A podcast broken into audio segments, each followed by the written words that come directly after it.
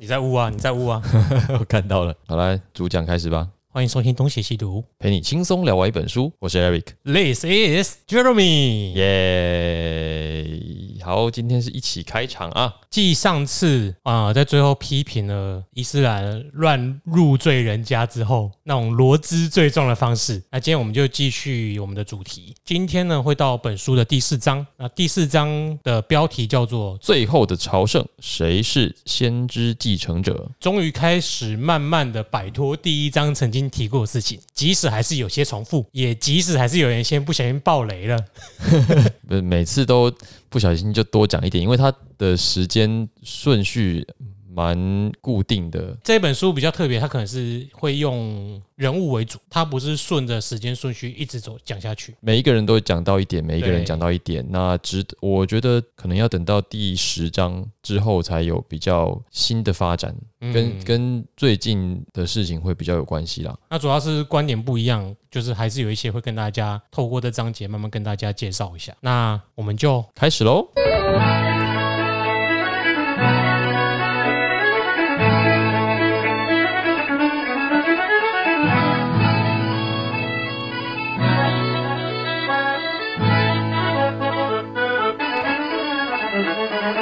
第一个标题叫做“永远的寡妇到底是 ”，谁呀、不知道用这个声音，我知道用这个。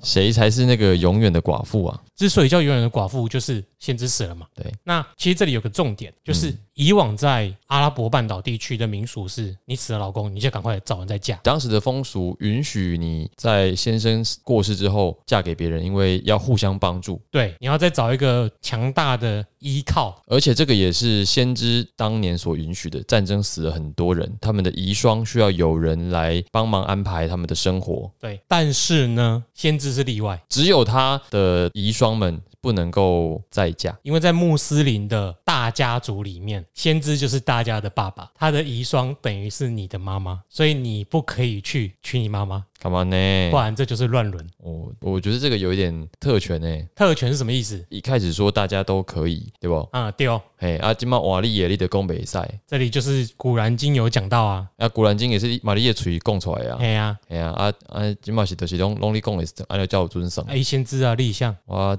哎我，哎我不是我不是先知，我懂。可是，其实从某方面来说，在当时，当你成为永远的寡妇，其实你是拥有一部分特权的，因为你不是一般人。只是说，一样要批评的是，到了现在，大家都想过得跟先知一样。嗯，这个就是我个人比较感冒的地方，就是干嘛呢？干嘛呢 透透你的话这样子，呃，你可以想象嘛，穆罕默德娶了这么多太太，大部分也都还很年轻，嗯，也可以想象是漂亮的。你说没有觊觎的追求者吗？对啊，尤其是你想想看哦，你他娶阿伊夏的时候，阿伊夏才六岁，先知死的时候他才几岁？二十几吧，二十一，我高校的，大学二年级。花样年华、啊，对啊，胶原蛋白都满满的在所以脸上，才准备要考硕班而已呢。有很多人呐、想要填回去嘛。对，没错。当然，迎娶的目的都是为了想要继承先知的政治势力啊。所以，当先知已经准备要挂掉的时候，大家就已经在腥风血雨一般了。可能没有到俯身逐影啊，可是就会类似连续剧上面看到的，要开始争夺家产。嗯，那他在最后那一段时间呢，先知曾经想要找阿里，找阿里干嘛？可是这一群即将成为寡妇的人就很八点档了。嗯，像阿一下就会说：“哎，难道你不要见阿布巴克尔吗？”不见见你的岳父吗？对，阿布哈尔就是他爸爸嘛，对不对？对然后另外一个老婆就会说：“难道你更不你不想见乌马尔吗也不见见你另外一个岳父吗？？”对，但是因为阿里没有把女儿嫁给他的岳父，所以一边有老婆帮他说话，所以他应该把先知的孙女嫁给先知。我我告诉乱呢，你再讲下去，我都我都不知道你在说谁了。我们从书上看，我们都要整理一下，每次都要脑中打结一下，然后再整理一下思绪。嗯，但就总而言之，就是有他有九个老婆嘛，九个老婆都在阻止他，不要说都，好多人都在阻止他见阿里。啊，阿里是最有可能成为他继任者的人，对，因为他是女儿的先生先生，就是女婿。又是你的堂弟，又是最初的追随者，你的你氏族里面的人嘛。又是斗篷下的人。啊，先知家庭，对，没错，拍成连续剧应该很精彩，啊，就宫斗啊，没没人敢演啊。那这么多人进出阿伊夏的房间，然后穆罕默德都被抓起来，他都快要死掉了，你们还一直在那边问说你要不要见他，你要不要见他？有没有问过 穆罕默德本人的意愿啊？他本人到底是怎么想的？他本人应该就是屈服了，就是你们让我安静一下好不好，因为真的是有有一说是他那时候应该是可能是脑膜炎，嗯，所以你在他面前一直起咋给我起咋给我，他会头很痛，是真的物理上的头痛。所以他就是被吵到，就是受不了，最后就是啊，好啦好啦，就是乌马也见了，嗯。阿布巴克也见了，最后就没有见到阿里，哦，最后没有见到阿里哦，嗯，没有见到。好，那接下来就是在一番的争斗之后，八点档肥皂剧结束。结束，就我们可以想象，那个时候应该很多人都挤在一个地方，因为嗯。大家都想要从穆罕默德的口中听到说，我最后要将我的棒子发给你的棒子。棒子继承的那个棒子，想要骗点阅率吗？是你想要骗点阅率吧？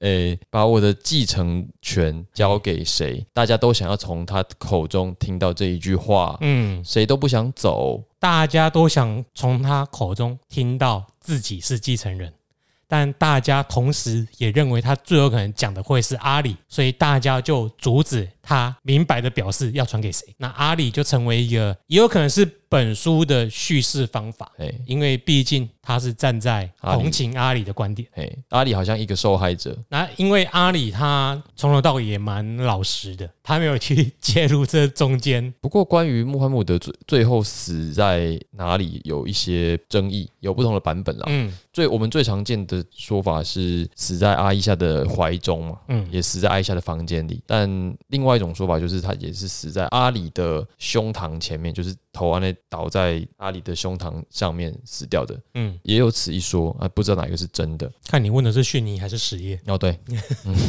那接下来就到了下一个小节，叫做纸笔插曲。好这个纸笔插曲呢，请大家回到上一集听。哎、哎好，我完呢，好，大家提一下，因为 Eric 已经爆雷过了。好，这个纸笔插曲呢，就是先知他曾经一度精神变好了，不是最后的朝圣那一次精神变好，是在前一次有一阵子，哎，好像有点好转了。就是大家在吵闹的时候，他精神好像有一阵子不错了，回光返照。回光返照前一次的回光返照，嗯，好，然后他就是想要要纸笔，意思就是说他也有点担心之后的继承问题，所以他要了纸笔，嗯、有可能自己写，也有可能是叫别人写，这里有一个吊诡的地方，嗯穆罕默德是个文盲啊，对啊，所以他也有可能是叫人家拿纸笔来，叫旁边的书记官写。但总而言之，大家一听到众仙女们、后宫们，啊、听到他要拿纸笔来，要交代继承的问题，大家又跟刚刚前面提到一样，又开始稀稀疏疏、稀稀疏疏，哎又，开始要阻止他。哎呀，老爷你就好好休息呀、啊！皇上你现在龙体要紧啊！啊，不要提纸笔啊，会伤了你的龙气。那后来他到底有没有写？没有，因为他头可能又开始痛了，呃 看到他们这么吵脑膜炎嘛。啊，对啊，你没得过脑膜炎吗？我是没得过啦。我也没得过啊，我怎么知道？那么请请那个吕杰老师来分享一下得脑膜炎有多难过好了。他打过啊？他得过吗？他他好像中过，因为他之前看到他的那个脸书啊，有一阵子住院，他说拿得脑膜炎，就是等于是鬼门关前走一遍这样。加 combo 好还，好他不是穆罕默德，不然他哎呀，那个不能安静了。最后好像是有一个人阻止了众人的争吵啦。哦，马尔，哎，对，耶，我答对了。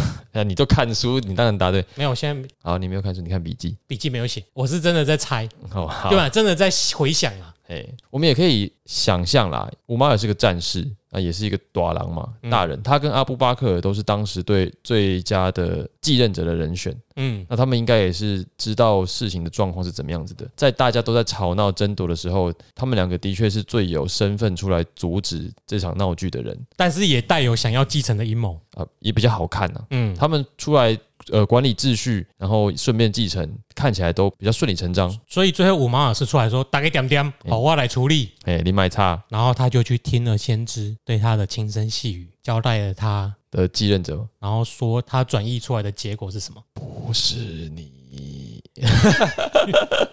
你已经被这本书所洗脑了。主要是他就是讲那句叫什么？他说：“真主被痛苦所扰，我们有古兰经、阿拉之书，对我们来说已经足够了。这个就是逊尼派喜欢的一句话，对”这这句话等于没说，你知道吗？但同时也就是走向了他们所希望的路啦。这里有一点我想要讲的，就是什么什么，我们已经有了真主之书，有了古兰经，已经足够。这种话，今天我公拉伯贡，后来也也被有心人士利用了。对，我们在后面会提到关于一一个重要的事件，也是有类似的逻辑。古兰经又被有心之士再一次的使用了。我们两个都很讨厌废话，对不对？虽然我们也有时候也常讲，可是我们很讨厌极致的废话，太漂亮的废话是我们不喜欢的。就是跟你们市长学学。我我哪个是你也不知道。在非洲，每过六十秒就有一分钟过去。在核废料不会影响安全的情况下，就可以重启核电。我看一下还有什么可以讲。你们市长一天到晚都在讲这种类似的话。我们摘啦，这个在食品绝对安全的情况下，就可以开放。好，我不要接了，可恶，你都没有我就不关心嘛。好啦，我都我啊，你不就好白？我的大型八企业打八企业高什么代好，接下来所有姓氏的主人，呃，那这里有一段声明，嗯，你可以看到吗？可以啊。那你可以跟我们解释一下吗？或念一下好了，大概讲一下。他说：“阿拉召唤我离去的时候到了，我应当有所回应。我将会留下两个宝贵的东西。如果你们坚持紧紧跟随这两者，将永远不会误入歧途。他们是古兰经、真主之书以及我的家族先知的家族，两者永远不会分开，直到他们在先池与我相会。你要不要再另外开个节目，怎么样？讲从前故事的给小朋友听，为什么？就很好听啊？谢谢。你脸红了吗？对，这句话，这个声明是在六三二年的三月十号所讲的。嘿，就是大概在先知死前三个月，那这一段呢，就很容易被什叶派拿来证明说阿里是先知的继承人。因为先知家族，对，但是呢，逊尼派就很质疑这个声明，甚至怀疑这个是后面加工的。嗯，尤其像先知又讲了说，后面有个段故事嘛，在萤火旁边跟大家聚聚啊什么的，他有提到说，上一集我有带到，嗯就是说他有提到以我为主，也以阿里为主。对，那这些声明，三月十号的这个声明，就是什叶派强力认为阿里是先知继承者的证据。嗯，为什么我们后面讲到阿里发的时候，在什叶派的观念里面是没有哈里发的？嘿，因为他们只认伊玛目，然后阿里就是第一个伊玛目，其他人都不是，都是假的。能够继承先知的只有牺牲的先知的家族，所以后面有十二伊玛目，嗯，都是在那个族谱上都可以签到先知的血缘，所以什叶派根本就是一个家天下的概念啊。类似。哎，但因为他这个也是有脉络的嘛，对，因为先知家族，这里，哎，我们之前不是有聊到说，啊是谁决定谁是先知继承人？穆罕默德本人也不能够决定谁是先知的继承人、啊。对啊，对啊所以他们就分裂了。哦，这个难怪会这么乱嘛。，对对，那接下来我们就到下一章最后的礼拜。下一节啦。哦，下一节最后的礼拜，这一个小节的重点就是，先知在要死去的最后一个礼拜，不是最后一个礼拜，是最后的礼拜。嗯，要去清真寺的时候，是由阿里跟他的叔叔阿巴斯，嗯，呃，扶着他去礼拜的。他们已经知道了，先知这是最后的时刻了。阿里的叔叔阿巴斯强烈的建议他，前面这几次你都没有参与到，先知到现在还没有指定继承是谁，赶快趁现在。赶快盖公俄赫公俄清澈，到底是谁继承？嗯，你看前面纸笔嘛，对啊，然后还有什么？准备要讲又没讲，对，准备要讲又没讲，就已经好几次都被还不是寡妇的寡妇们给挡下来了。那赶快瞧清楚是不是你讲好，因为已经有留下太多的模糊不清的地带了。对，就算不是你也好，要撤就撤嘛，对不对？但是阿里真的是呃看了这本书，我也不知道该说些什么，勾引吗？还是正直？因为是这个结局已经写定了嘛，那嗯最后就是失败者。以他个人的生涯来说是失败者，对啊，但以他留下的名声来说，可能不是。可能不是啊。但总而言之，他就是拒绝了叔叔的提议。嗯，他认为这个叫这什么趁人之危，还是不讲武德。哎呀，反正就是那个人已经要死了，你跟他讲这个太，就等于是说，那你不就是笃定他今晚就要挂掉了吗？我还没死，你就要跟我谈财对啊，产。说不定他会好起来，他是先知哎、嗯，这说不过去，所以阿里就拒绝了这个提议。用一种叙述的手法来强调了阿里的淳朴、诚恳、老实、忠厚这叫什么？那个麦帅位置祈祷文，啊，修一个修饰的手法。那个什么朴实运剑，真实，没有准备就不要再讲了。那 我换真实无华的朴实运剑，朴实无华的真实云界啊，对，朴实无华真实云界，啊，没给利亚来修故啊，那那那种闹美德啦。嗯，对，哎，啊，闹美德会害死人。嗯在最后的礼拜之后，先知就离开了归真了。归真，对对，，六二这里归真嘛，对不对？六三二年的六月八号中午，这个时间有够准，其他事情都这个有各种版本，就这个归真时间有够准，连中午都知道。五时三刻已到，这是实业跟逊尼共同的回忆。对那么等到这个先知真正归真之后，事情才才开始而已啦。就是前面都有在酝酿了，死了之后就很精彩，死了之后一千年也很精彩，就进入了下一章。咨询会议，到底第一任的继承人，也就是我们现在所知道的哈里发是如何诞生的？顾名思义嘛，咨询会议。那什么是咨询会议呢？那在先知死后，那个麦地那的辅士们就召开了会议，嗯，要来讨论继承人是谁，对啊，后面的权利要怎么分配。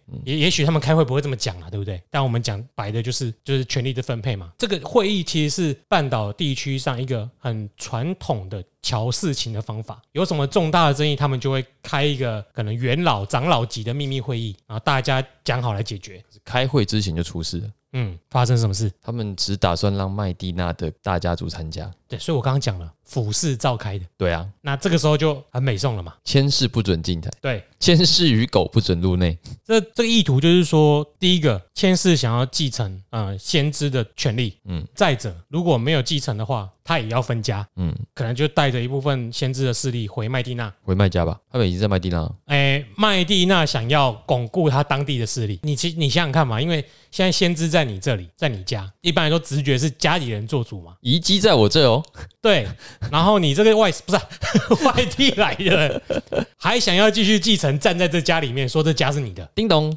这个不太符合直觉啦。嘿，就继承上来说，那还有很多就是在这段期间，很多部族跟氏族的权力是开始洗牌，嗯，不管是千氏这边还是府氏这边，然后再加上先知家族内地、先知家族内部内部。氏族部族的权力也在更迭。我们复习一下好了，先知是哈须弥氏族，对，然后阿布巴克尔跟五马尔。都是比哈希米氏族更强大的部族，然后在他最后一次求去麦加的时候，谁皈依伊斯兰？阿布苏菲扬，然后最重要的是伍斯曼，他是最大的家族，叫做伍曼雅家族。嘿，对。哦，他有钱有势啊、有他掌握了商业要道，嗯。他就是反正卖家的吃穿靠靠他们家族，虽然都是古来须部族，嗯，在这些种种的权力蜘蛛网当中，脉络当中，对，究竟要怎么讨论出谁是下个接班人？当麦蒂娜的府士们自己召开这会议的时候，千世就知道之后就有点美送了。凭什么我们不能参加？对啊，我们是第一代的建国功臣诶，我就是第一届的弟子啦。你们这些再传弟子凭什么自？对啊自己决定。只是说，这就在在传弟子的眼中是你们混不下去了，我家给你住诶，嗯，那该怎么处理？但其实呢，阿布巴克尔跟伍斯哎五玛雅，伍马尔我欧马尔，就真的很直觉了，他就一定要参加，嗯然后来硬的，他直接派全副武装的士兵嘛，守卫。被和我给比不？反正哎、有一张那个图有没有？我们下次 Facebook 放那张图好了，就是警察那个民主外送啊，敲破了门那个，可能类似那样，要不要让我进去？就来硬的啦。嗯，他不请自来，对于当地的府市来讲，哎，他唯一有可能认可从卖家来的接班人，其实就是阿里，为什么？因为他是先知家族。再来，他的家族势力没有那么庞大。呃，我们可以这样理解哈，就是麦蒂娜跟麦家两者的群体之间还是有一些基本的矛盾的。嗯，先知在世的时候没事嘛，大家还可以称兄道弟，心里不爽不讲。那等到这个先知归真，树倒猢狲散。我们就要来考虑一下重新分配权力的问题了。对，那麦蒂娜当地的大氏族绝对不可能让麦家的大氏族占上风，嗯，所以一开始就没有打算让他们进来参加会议。对，那反正哎、靠我们你们才可以起头的，我们当然是我们说了算。栖身之所是我们提供的。嘿，那这个阿布巴克尔跟乌玛雅当然也不服，他们就硬闯进去。嗯那既然硬闯进去，这边我觉得理亏啦，凭什么我们不能参加？所以就算不动武，要让人家进去应该也是合理。没有邀请你，你自己来嘛。嗯好，自己来，那我们有理由啊。就这如果是讲理，我们也应该要参加这个会议的。好，那现在参加会议之后，他们就要重新考虑这个权力结构哪一种是对麦地那的大家族有利。如果今天最后的首领不是从麦地那的家族出来，真的要从麦家的家族里面选一个出来，我们要选谁？阿里就选阿里，因为他是先知的部族出身，嗯他也是小部族，我跟我们关系也比较好，至少不是是像那种麦家的大家族跟一样跟我们是敌对的，嗯，大概是这种盘算的模式。盘算后面真正目的都是权力啦。哎呀，其实他有可能虽然打着说你是先知家的家族，所以我是认可你的，但也有可能是因为相较之下，阿里的背后氏族权力比较没那么强。嗯，其实麦地那的家族，哎，麦地那这些武士们一开始可能就是想着要全部接收啊、呃伊斯兰的势力，再者就是把呃千世可能赶回去卖家，然后就直接就分开来。那起码他在麦地那当地的势力都有保留，所以他才会想着自己就直接召开会议。那没想到千世就硬来了嘛，硬来啊，但其实就是照你说的，最好的方式应该是直接就大家来开会，大家瞧，嗯，也许还不会有这么大的冲突。重点是什么？重点是这整个会议那个具有啊、呃美德正直的阿里根本就没有参加，他为什么不去他？在干嘛？他守在先知的遗体旁边，哎呦，多么的动人！我们才不管你这些世俗的权力之争，哎，坦白讲有点装清高啦。不知道了，现在也不可靠。他就是守在先知旁边，而且最后葬了先知。他从头到尾没有参加这场咨询会议。这个我们以前有学过一个类似的故事啊，有一个人躺在床旁边，然后肚子打开，呃，乘凉，东床快哎婿，丢丢丢，哎，就是类似的逻辑啊，是不是故意的，谁也不知道。我现在看到这种是蛮，哎，我不会同意这种做法了。你说这个，这这种做法太主教了。我觉得这个风险太大了。就是开会你不去开会，你在外面哭哭啼啼，然后说你们都来硬的，你们这些绿公车呀，党国威权啊！干啊，里面你又不是你是立法委员，你就继续开会啊，你不继续瞧，你在外面靠靠要什么？嗯，就是抢镁光灯啊！那时候没有镁光灯呐、那可能是真的就是太太太太爱，先知了，太爱先知了。嗯对，但是这种方法不要在现代使用，想解决问题就去参与。嗯，除了阿里没有去之外，当时麦加城里面的三大候选人有一个也不在啊，伍斯曼吗？啊，伍斯曼不在啊。我们刚才有提到的两个人嘛，就是先知的两个岳父全副武装的冲进去要开会，那么两个都是老战友。那这个伍斯曼是后来投降加入的，他那个时候人不在麦迪娜，嗯，他在他们家的这个别墅正在避暑。那他很有伍斯曼的风格。所以在这个重要的会议里面，麦加城里面最有希望的四个人，一半就不在了。嗯，就两个人跟麦迪娜的人开会，而且妙的是，我们这里面没有提到任何一个麦地那的大家族的候选人，这不是明摆着告诉我们，最后的哈哈里发不会从麦地那出来吗？对耶，而且其实我们读了这整本书都没有发现麦地那有什么特别厉害大家族。唯一有印象就是一本乌拜对，啊，就这样，没没了。其他都没有。本土派被打压。那这一场会议就是逊尼派认可的会议，他们认为这个是很好的典范，他们很合法的瞧出了一个没有争议的继承人。因为穆罕默德说，我的社群永远都不会做出错误的决定，有够废话的废话。就是你，当你今天你想要美化这句话，你就会说众人的智慧是很好的，嗯就众人之智啊。对。但是如果你放到偏激的一部分，就会说我们大家一起做出来的决定是不会错的，所以我们怎么杀人放火都没关系。啊，有利于我的时候就是这样啦，嗯不利于我的时候就是无知的群众们啊。在这场咨询会议过程中，什叶派对这样子的会议的过程是认可的哦。实业派，呃，逊尼派对逊尼派对这样子的会议过程，他们是觉得我们就应该是如此，嗯，但什叶派不赞成，什叶派根本从头到尾都不认这场会议，因为啊，除了阿里之外，其他人就不是对，而且这先知家族才是啊。这有什么好选的？对嗯，那个都是你们自己在那边自导自演的，跟我没关系。那这个会议的过程呢，就算是蛮精彩的。嗯，吵到最后有一个很，应该就是当地卖地那就有点怎么讲，也争不过了啦。他们的逻辑在一开始是说啊，不然这样，麦地那一个组，麦家一个组，对一边一国哦，啊啊，哦一边哎关键之下一边一国，啊，一开始他们的 idea 就真的就是说啊，不几两几兵咩？对啊。哎呀，府市有一个领袖，千是你们自己选一个领袖嘛，但千世不肯，伊斯兰社群是不能分开的。就必须只能有一个人领导，嗯，那他们最后呢，阿布巴克就推荐了乌马尔担任。因为他们认为不仅要有一个人领导，那个人还必须是签氏。对，我靠，阿爸呢？好像也没有特别叙述为什么麦蒂娜就同意了这种共识。因为这个会议持续了好多天啦，对，你就想象那个吵架的时候是怎么吵架的过程嘛，就是我们为了自己的利益，总是会有各种各样的演说的技巧嘛，嗯不管是煽动群众啊，或者是巧言令色啊，各种诡辩嘛。我在跟你说这个问题，你在跟我讲塞子，对我在跟你谈大海。你在跟我谈漱口杯。对，啊，像这样子的词词令，不管放在哪一个时代，都是存在的啊，不同版本而已。但我觉得最大的可能是什么，你知道吗？是什么？因为他们有武装的卫士在外面，好像忘了一开始这件事情，对不对？哎、为什么瞧到最后就只有签字可以干？我有刀，你没有啊？啊，反正这个会议虽然瞧了很多天，但因为外面有有刀，所以想出去吗？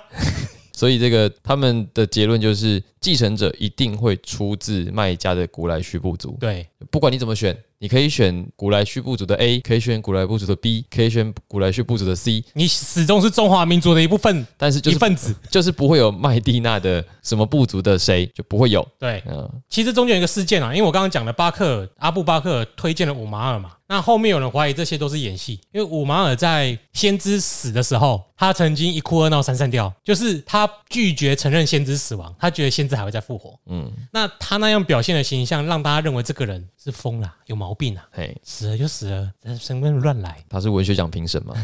然后当阿布巴赫推荐五马尔的时候，其实他的形象已经是半崩坏的状态。哦，对，接着五马尔知道自己这个是没有人要的，麦地那人都反对，他就推荐了伍斯曼。可是因为伍斯曼他背后是武麦雅家族，嗯，其实这样推会让包括麦家的千世也反对，因为他已经是最有势力的部族了。当你又让他马上就接班先知，继承他的棒子。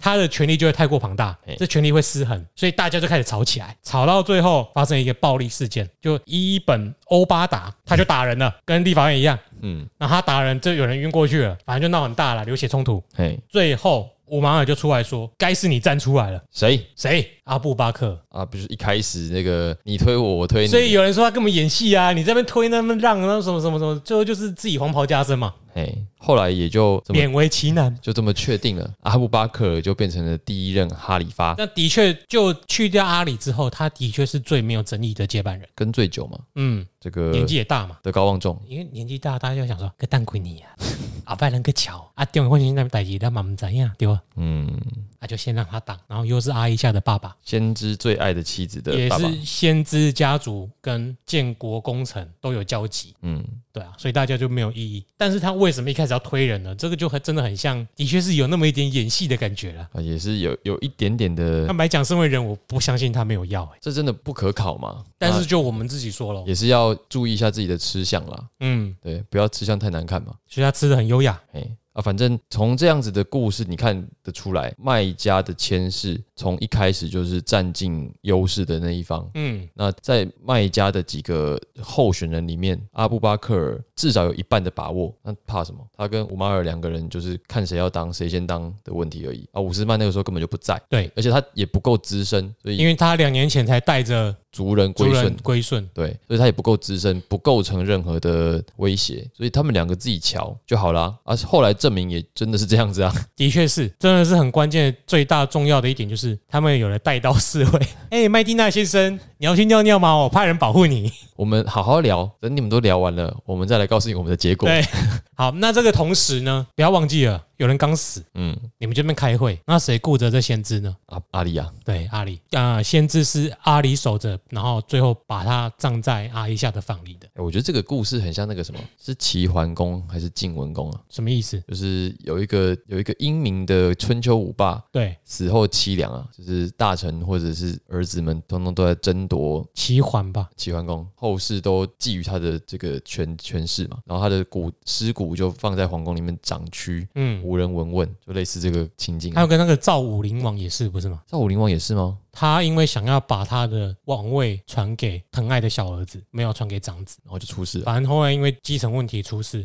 他最后是被自己的儿子饿死在宫里的。哎、我觉得这个前社会大概都是有这样子的就是共性。不管是政治或宗教，当你有的权力争夺之后，其实表现出来的人性是一样。差不多，要么就是把你饿死，要么就是放你这边不要管。对，那你看得出来，本来在我们的想象之下，你们是不是应该要先办个葬礼，我们再来考虑一下你们后面的继承问题？对啊，对啊，你等那个总理要你再来拔杯嘛。啊，现在是你们先吵完了，呃，选出人了，穆罕默德已经过世了一天半，对，而且这么热，那时候六月呢，所以他赶快就是下葬啦。因为原本按照习俗，遗体应该是一天之内就要下葬的，嗯，啊，就你们你每天你们这些人每天在那边瞧谁要接谁要接，没有人要去葬他，嗯，最后就是阿里收尾啦。那这又给他在什叶派中的地位又更抹上一层光辉啦。只有阿里是真正在乎先知的，对，陪到最后，最后阿里就进入了所谓的尘土和荆棘的岁月。哦，为什么说他是尘土很荆棘的岁月？因为第二部分就是以阿里为主了，对，进入阿里了，进入阿里是不是？进入阿里故事的章节了。好哦，哎哎，为什么说尘土和荆棘的岁月呢？因为它结局就是吃土嘛，蛮悲惨的吧？之所以吃土有有三个印象啦，嘿，有三个说法嘛，就是他被称作尘土之父，这真的就以我们的文化来说，不是什么多好的头衔呢、嘿，第一个之所以被称为尘土之父的理由说法，是因为战争，阿里能征善战。嘿，所以他骑着马的那个英姿啊，前面有看到那个真主之师有没有拿着剑啊，在那个沙漠地上跑，就是萨拉丁的萨拉丁的形象。到底是萨拉丁学他，还是他学萨拉丁？应该是萨拉丁学他吧。时间上来说，萨拉丁学他，我只是说他就像萨拉丁一样，你在跟大家推荐王者之剑吗？王者天下吧，啊，王者天下，王者之剑是什么？就是那个精灵射箭射箭手，没有，，你刚刚说的是，我说我一直说错，讲到王者之剑是什么？王者之剑是亚瑟王。呃是游戏王里面的一张卡，好，没这回事。哈。继 续继续，哎，就是萨拉丁的形象，对，所以尘土飞扬，英勇善战。嗯，第一个印象是这个，那第二个说法呢是礼拜，非常虔诚的趴在地上。黄沙滚滚飞过，他还是吃土吃土，吃沙啦，好吧？对，为什么叫尘土之父？对啊，沙漠不都沙子吗？就他们可能还爱干净嘛，沙子有飞过，他还是要拍一下，他不在乎。好，那第三个就是劳工的代表，然后刚下第一这个不是？哎，周润发，他阿里在到麦地那的时候，他也还没有发家嘛。嗯，那个时候穆罕默德也没有发家，所以阿里更不可能发家。但他那个时候在麦地那干嘛？他就是当搬运工，搬石头跟跟饮水。这个劳工形象就吃土啊，对啊，所以他就是一个劳工的典范。范。对，对，边干边万摊，有人说怎么这一集割这么多？哎，上一次啊，对不对？对，继续了嘛，叫你剪掉，你又不剪，我留那个最棒的部分。接下来就发生很重要的事情，法蒂玛的流产事件。我想都忘记法蒂玛是谁了啦。法蒂玛就是先知的扎波干，阿里的老婆。阿里的太哎、对太太，那这件事是怎么发生的呢？在阿布巴克就位之后，嗯，阿里因为他拒绝效忠阿布巴克，有有这么老实，有这么直接的就拒绝了，他可能不表态，总之是他没有站出来说我效忠新的接班人。不表态就是反叛。对，然后呢，阿布巴克就派了五马尔去盖贡啦，希望他出来表态。结果他不开门，阿里不开门，最后五马尔就就动用了我们刚刚前面讲的那张图，他就破门而入。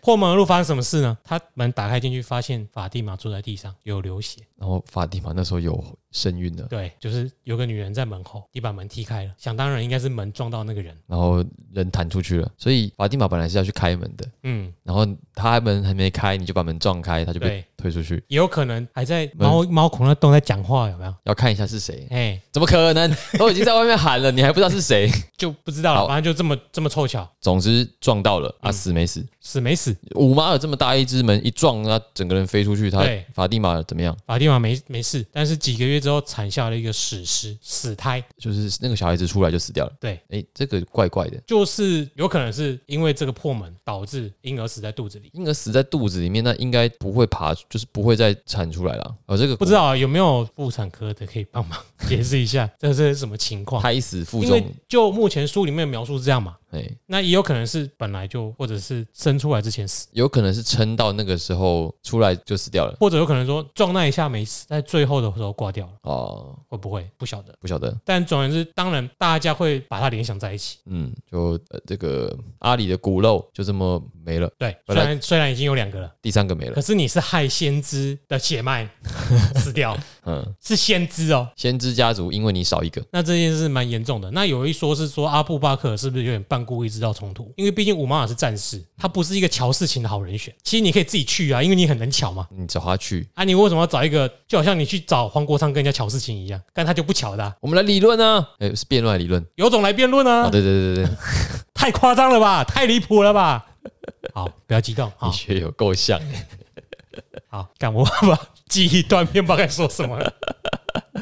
说到激动处，对嗯，真情流露。那其实这件事之后，阿布巴克尔跟五马尔就装死了，他们不表不表态了。哇，你们不表态是不是？嗯，天下就我的、啊，你能怎样？啊，所以法蒂玛表示，那我要一片对他有跟继任者要财产。他应该得到的部分，但是阿布巴克尔表示说，欸你没跟我讲他是要什么东西啊？这件事发生之后，哎，法蒂玛去跟阿布巴克尔表示说，他应该有权利去要他能够继承的部分财产。那个财产就是麦地那北边哦，有一片绿洲，那绿洲里面的野枣园、哦我们嗯。知道这个阿拉伯伯的地区物资缺乏嘛，嗯。所以绿洲是珍贵的资产，所以他要了一片野枣园，这是我爸应该可以留给我的财产。嗯，但是阿布巴克认为他的理由认为说，先知家族跟大家是平等，所以他们没有权利去继承先知的遗产。但是最可恶的，我我我会讲可恶啦，你可以装中立，不是你可以中立没关系，中立是你的个性。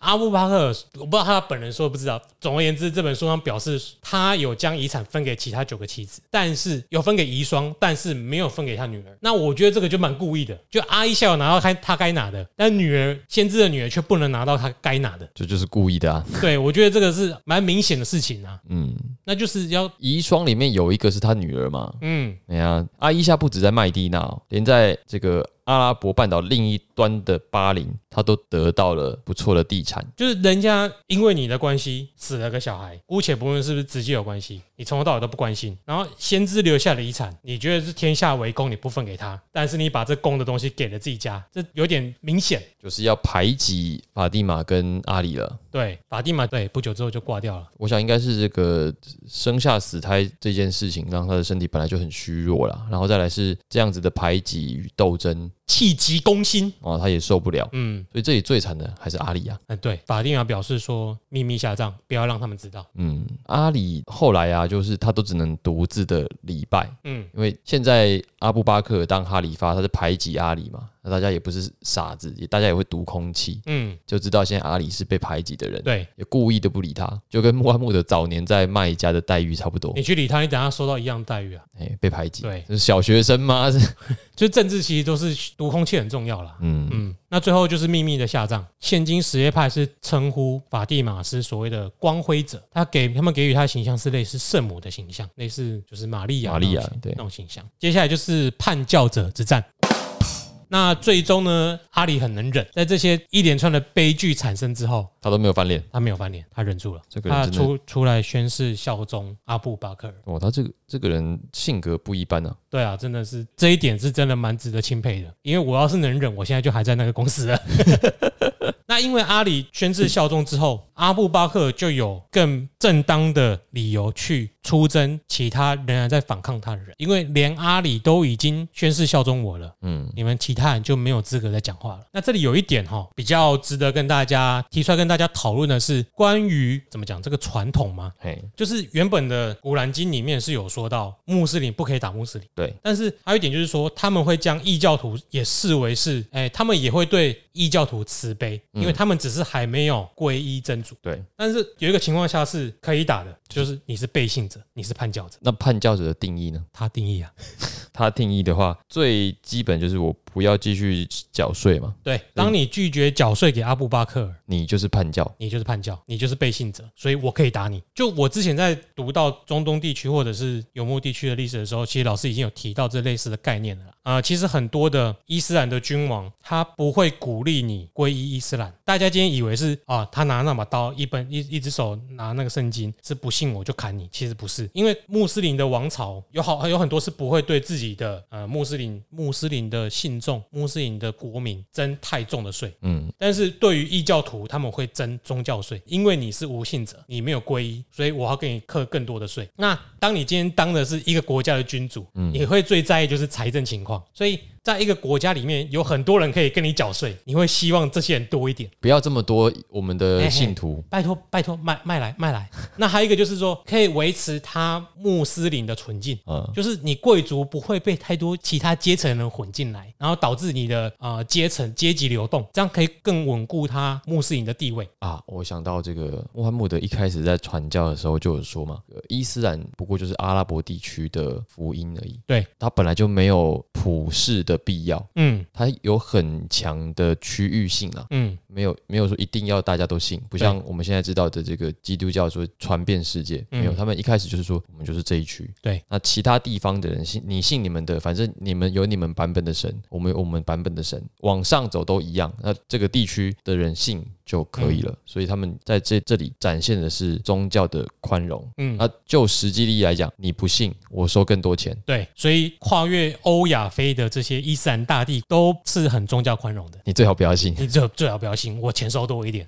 所以不是我们之前看一些好莱坞，就是守卫欧洲的那一些国家，哎，守卫欧洲的那一些战士们看出来那种什么争取自由啊什么。其实，在那个年代下，你跑到对面的伊斯兰世界去，才是真正的自由。对，你只是要多缴一点钱而已。就是你跟我信，收你三千；对，你不跟我信，收一万五。对，那你信不信？很多人其实不信的啦。我觉得存在这个状况。对，因为要少缴一点税。嗯，那我干脆信好了。对，我这到底信不信，你又不知道。但是你要信，有可能你要到那个财政部去登记啊。是说穆斯林规矩有很多。对啊，信的到时候又要跟他们的规矩走啊。你要你不要不小心像这个情况叫背信或叛教，忘记缴税你就被被打。所以今天为什么你今天看中东地区还是一大堆的内战啊、部族征战？除了我们前面有提到过，就是说他们的部族跟氏族摆彼此之间就是不相容的之外，嗯，这也是一个借口，彼此互相指控对方是叛教者。你你今天可能用异教徒身份进去，他还不会这样对，嗯。但是当你指控对方是异教徒，哎，是叛教者的时候，是背信者的时候，他们就可以干掉对方，一样是穆斯林的。这个哈，我觉得通常内部斗争永远比外部斗争来的激烈的原因就是这个了，嗯啊，因为要抢夺话语权嘛。你在同一个社群里面抢话语权，就是最快的方式就是否认你的存在正当性，你是假的，我才是真的。所以这个就是我们今天还是可以解释蛮多的现象了。嗯嗯，因为很多人就是刚刚回前面讲的，古兰经是说穆斯林不可以让穆斯林流血，但叛教的可以。然后叛教是的定义，我说了算，当权者说了算了。啊，对，就是宗教是宗教，政治权力的斗争是另外一回事。而且他阿布巴克尔发起的这个叛教者之战，影响了蛮多的哦，因为穆斯林军队开始。出了阿拉伯，嗯，开始往北方晋级。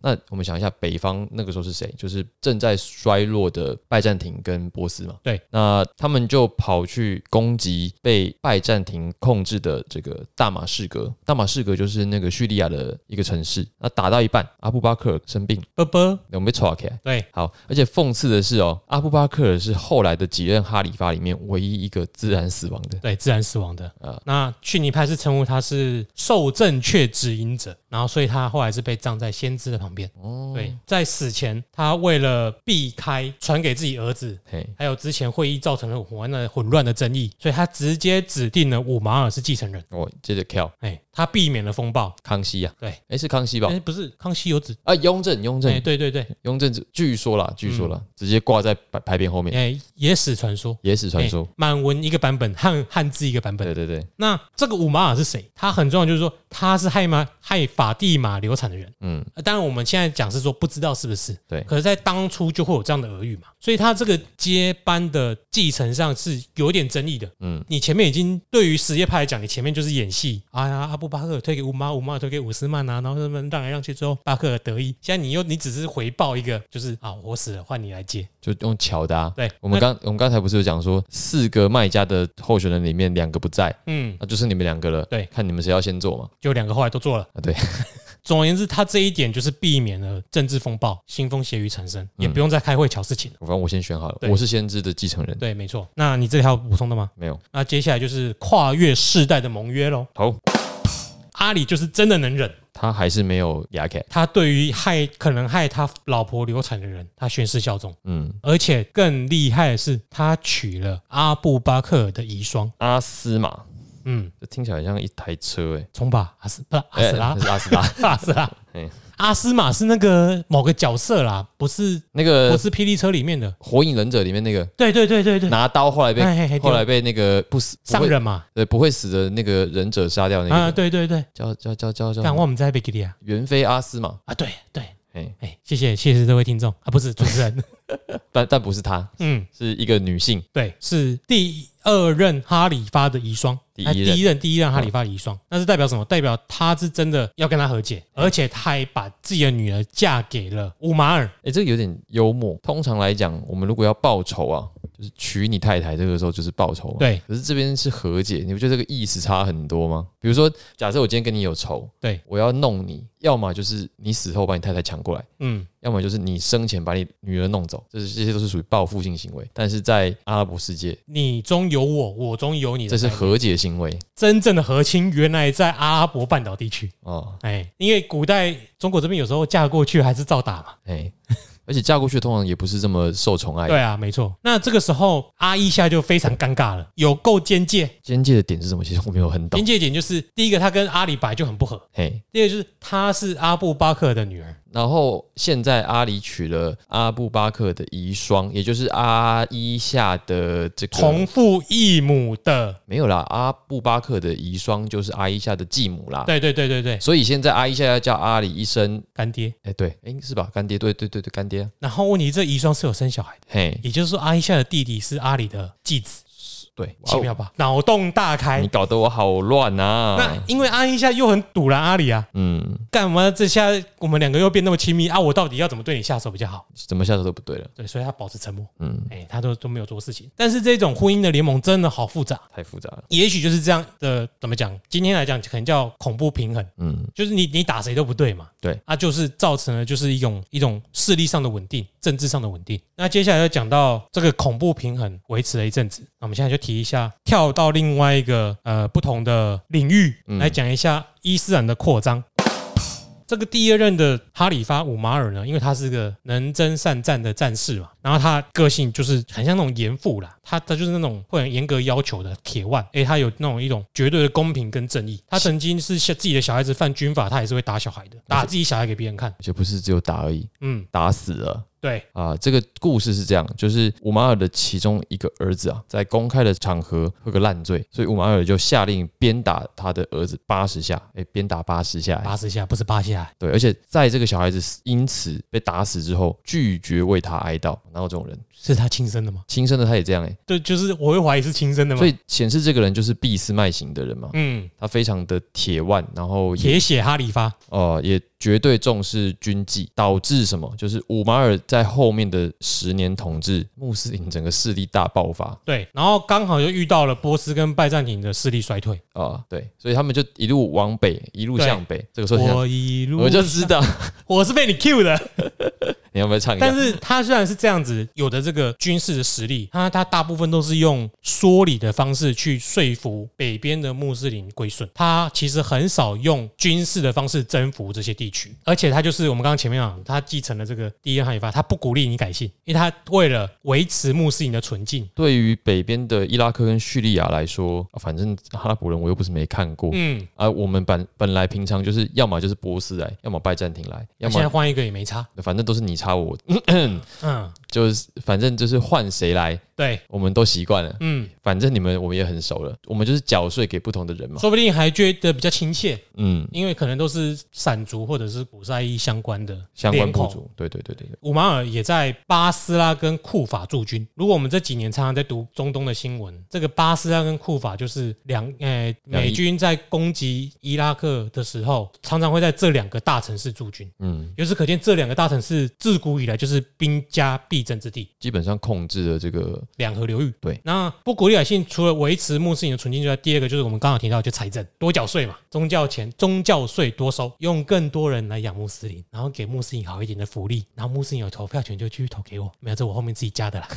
接下来就是好景不长啊，不久之后，五马尔，刚刚我们我刚刚我们有提到了，阿布巴克是唯一自然死亡的，那这个五马尔就被身中六刀刺杀，他是被暗杀的，进入了第二次哈里发之争。其实就跟你刚刚讲的一样，五马尔不鼓励他们改变信仰，他不鼓励改信，却失去了波斯人的爱戴，因为他们觉得，如果我跟你们一起，可你却不准我或不鼓励我们跟你信一样的宗教，那是不是等于我们在你们的境内就是次等公民？对，所以他们就是波斯人就不喜欢五马尔这种作风啊。所以他就在巴斯拉跟库法驻军。对，而且在五马尔死后，大量的波斯人改信伊斯兰。对啊，我就是要跟你们一起，我就是要抱大腿啦！这样也可以交比较少的钱啊。你 这应该是主因。我觉得这是人，我觉得很会算的。这是我觉得最重要的事情。好，那第二次的哈里发之争，首先是这个五马尔被刺杀，很难想象，通常是武力值越高的人，越不会被刺杀越容易被刺杀。哦，越容易想想我们的小霸王哦，这个孙策，嗯，武力值比他弟高多少冲？太前面了，哦，每你看每一代的孙策武力值至少都是八十八以上，嗯，孙孙权通常都是六十啊，结果是孙策被暗杀。对，所以武力值越高的人，因为不可能在战场上打赢你，只能暗算你嘛。那到底是谁来刺杀了五马尔？是这个波斯来的基督徒奴隶。因为他不让他加入归信伊斯兰，这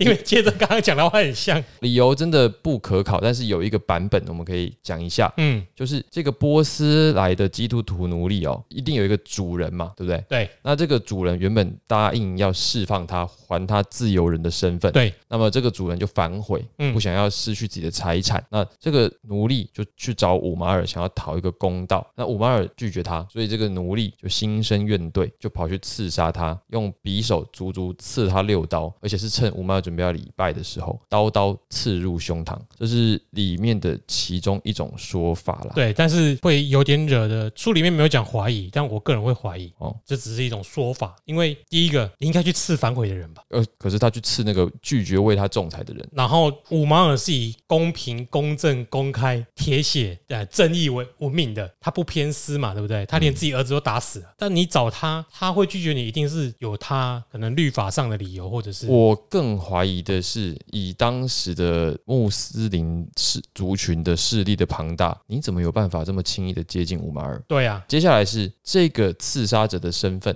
太刚好了吧？嗯，他是波斯来的基督徒奴隶对，他不属于内部社群，他是叛教者，他不他是一个外人，嗯，由外人把你刺杀掉，就不会产生俄语了。对，哦，我们是蛮怀疑的啦。两大疑点啊，我我个人认为这里太有问题了。对啊，还有一个疑点是什么，你知道吗？嗯，他死前还可以指定六个继承人选一个，啊，不是刀刀都刺到胸膛吗？啊，他可能比较壮嘛，不是刀刀中要害吗？他就是说死于刀伤几个小时前会在那边啊，喘、中六刀，啊一刀讲一个哦，我刺一下阿里，我再刺一下乌斯曼，我再刺一下什么这样子哦？我这个还是书的叙述是为了偏袒阿里有一些修改，诶、或者是翻译的问题？可是他这样讲，如果你为了偏袒阿里，你就直接讲阿里就好。他除了讲阿里之外，还提了另外五个人，明显就是不觉得阿里会是唯一的继承人啊，但我我们应该都很认同这个是疑点蛮多的。疑点重重啦。就就就等于是挑了六个人出来让他们自己选嘛。就这这六个人里面，既是候选人，也是选民，嗯，但是是哪一位，你们自己去开会，互选，对，互相一。刀一个嘛。他们就必须秘密集会，然后嗯三天之内做出决定。奇怪，这个规定到底是谁讲的？一个垂死之人可以提名六个人，然后还可以下选举规定即使他讲了，他人也死了啊！你们干嘛六个这么听话？你们要敲三十天也是你们的事啊！阿啊？哉，好了，我刚刚讲的是有哪六个人？阿里，还有祖拜尔和塔勒哈。那这两个人，祖拜尔跟塔勒哈是阿伊夏他们姐妹的丈夫。嗯那有一个塔勒哈还曾经一度想要娶阿伊夏，就是有孝雄过这样。对。然后再一个就是伍斯曼，其他两个不重要，圈圈叉叉，因为书里面就没提到了。最重要就是这四个人。那这四个里面呢，一个是武曼雅家族，两个跟阿伊夏有关。对，所以阿里就会变成是落居下风，因为只有他是先知的血脉，先知的家族。那我就觉得说，这个也很像是我马尔故意提出来的互相制衡的，就是说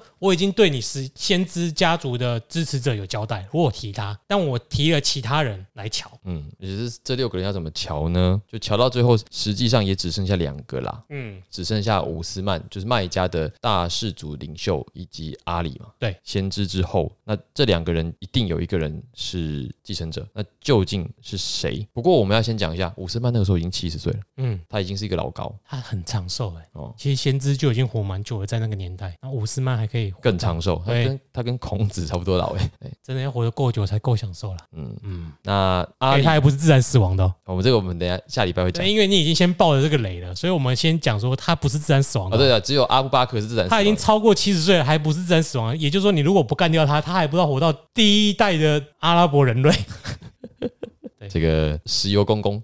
有钱很重要啊，对。他活得多开心啊！然后阿里最后发现，在这个会议里面，赢不了，其他人决定要选伍斯曼，嗯，那他也只能够同意。又效忠了一个。对，就是下一人，我们可以先整理一下，在穆罕默德之后，第一个哈里发叫做阿布巴克尔，对，第二个叫做伍斯曼，第三个就是第二个叫五马尔，哦五马尔，第三个叫伍斯曼。嗯我们这边就可以想，为什么阿里愿意承认？他也可以不要承认啊，嗯，或者是他就是也发动一些政变，现在很容易发生政变嘛，或者是一开始的时候他就应该去确认，哎，你到底要传给谁？你讲自己。的身份。对对，那他这次又同意了，可是这次的同意有另外一种说法，就是他也觉得伍斯曼活不久了，七十几岁，我再忍个两三年就好了，就跟拜登说不定几个月以后就就跟拜登那个时候，大家觉得说 啊，可能又要选下一次了。他是美国历史上最有可能在任内自然死亡的总统了？对对，所以啊，阿里也许也有这样的一种想法，那么也就过了。这个伍伍斯曼就顺利的成为第三任哈里发。殊不知，这个七十岁的老人很能搞事。那么之后会发生什么事呢？预知后事如何，请听下回分解。让我们继续看下去。